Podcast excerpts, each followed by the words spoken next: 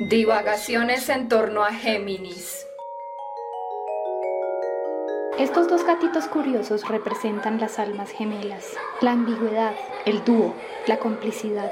Géminis es el primer juego del pensamiento. Es un banco de información cambiante, la idea que se conecta con otra idea, el tejido desordenado, la conversación dispersa y divagante, un globo que flota por los confines del cerebro. La inteligencia necesita promiscuidad, la promiscuidad necesita inteligencia. Géminis es decisión, posibilidad, cambio, disyuntiva. Insatisfacción, Géminis ritualiza las ideas, representa ideas fecundadas por otras ideas. Un tejido desordenado, aprendizaje, educación, escuela, un momento de pensamiento, de contacto, de hilar una cosa con otra, de encontrar un lenguaje, una idea que se crea y se mata a sí misma, el suicidio de una idea. Es una naturaleza que está interconectada. ¿Será el espíritu de la adolescencia? Sí. Representamos las funciones neuronales, los pulmones, la respiración. Algo entra, inspirado, algo tiene que salir, exhalación, contacto, desarrollo. Va tan rápido la mente. Géminis está regido por Mercurio. Mercurio es Hermes, mensaje, medio, canal, dispositivo. La inteligencia es comunicación. Es un desorden mental. No, estamos tratando de organizarlo. Establecemos conexiones. Sabemos que casi cualquier cosa en el mundo puede conectarse con otra. De alguna forma lo encontraremos. Ese detalle, ese síntoma. ¿Qué es esto? ¿Un juego? Sí. Los gemelos pueden ser cuatro, según el mito.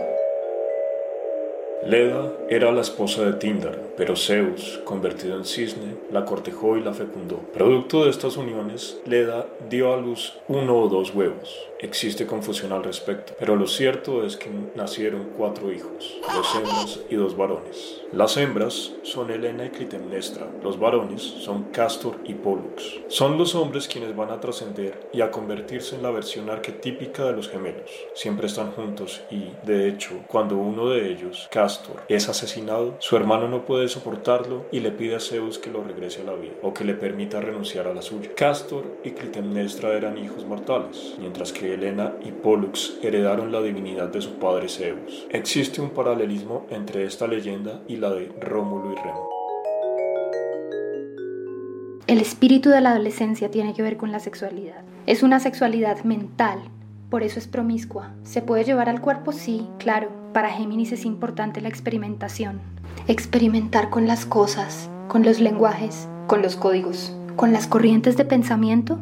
Experimentar con las verdades, con las mentiras, con lo que somos y no, con toda esa posibilidad. Si eres Géminis, seguramente estás acostumbrado o acostumbrada a experimentar con la punta de los dedos, como un niño o una niña está excitada por algo y después, al minuto siguiente, por algo nuevo. Tenemos el pensamiento de la abeja que poliniza las flores porque vuela sobre ellas, de una a otra, lleva información, nos conduce por diversos esquemas, por los caminos de la mente, que es el alma, el alma para Géminis es eso, es una idea. Sí, los Géminis ritualizamos las ideas. Tenemos una misión en la vida, transmitir información. Debemos hacer el dispositivo, debemos pensar una estructura mental. No, no, no, no, no, no pensemos estructuras. Las estructuras se las dejamos a Virgo. Nosotros queremos desordenarnos. Es un aire tan puro, solo queremos experimentar, tener un amigo. Con esa gemela yo voy a buscar. Con esa gemela voy a encontrar diversión. Transmisión de información, sí, pero a veces sin verificar. Chisme, mentira, máscara, pose, diversión diversión, personas divertidas y a veces muy charlatanas, mezcla de aire y de energía mutable. El primer aire del zodiaco siempre quiere tener un nuevo conocimiento, pero pocas veces lo lleva a la profundidad, a no ser que en la carta astral otro signo nos ayude a trascender. De lo contrario, estaremos condenados a vagar dentro de estos laberintos mentales, dentro de estos mares de información infinita, de libros, de realidades, de personajes, de encarnaciones posibles. Nuestra función es importante,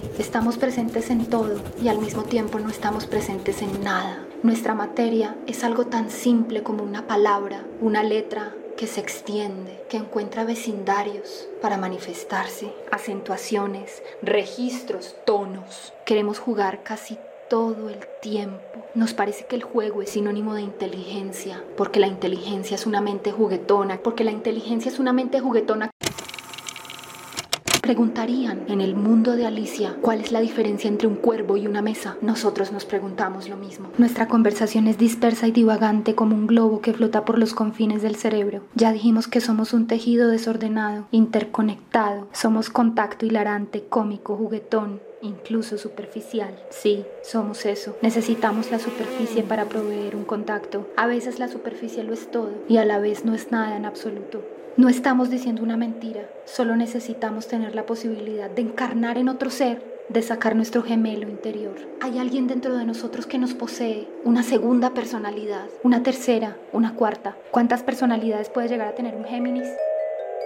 Este podcast ha sido creado por la Escuela de Escritura Sensorial La Maletra. Voces Juan Manuel Serrano Pérez y María Antonia León. Música Caterine Ortega. Perteneces al territorio de los gemelos si naciste entre el 22 de mayo y el 21 de junio. Se trata del tercer signo del zodiaco. Está ejemplificado en el zodiaco por la casa número 3. Nuestra naturaleza es como un diente de león. Soplamos y no resistimos el soplido. A veces quebramos la boca coqueteamos con el lenguaje, parece que somos otra persona y buscamos desesperadamente una explicación. Somos un camino disperso, un pulmón ansioso. Venimos de la estación del viento. Decimos versos cuando están a punto de morir. Casi somos la brisa que emerge para otorgar otra versión de la verdad.